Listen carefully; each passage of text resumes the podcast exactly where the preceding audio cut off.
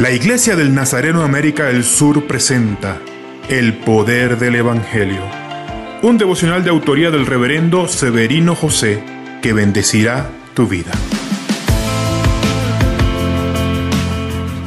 ¿Alguna vez te preguntaste qué sigue después de un milagro? Un paralítico fue llevado por sus amigos a un techo en una camilla para bajar y estar frente a Cristo, y lo que parecía imposible ocurrió fue sanado y sus pecados perdonados. Y ahora, Jesús le dijo que tomara su camilla. Él llegó cargado por sus amigos y salió caminando y llevando solo su camilla. Después del milagro, Jesús nos libera de la dependencia de las personas y de la acomodación, enseñándonos a caminar y llevar nuestras responsabilidades, libres de pecado y limitaciones, viviendo en dependencia divina pero también asumiendo nuestra misión con empeño, esfuerzo y fe.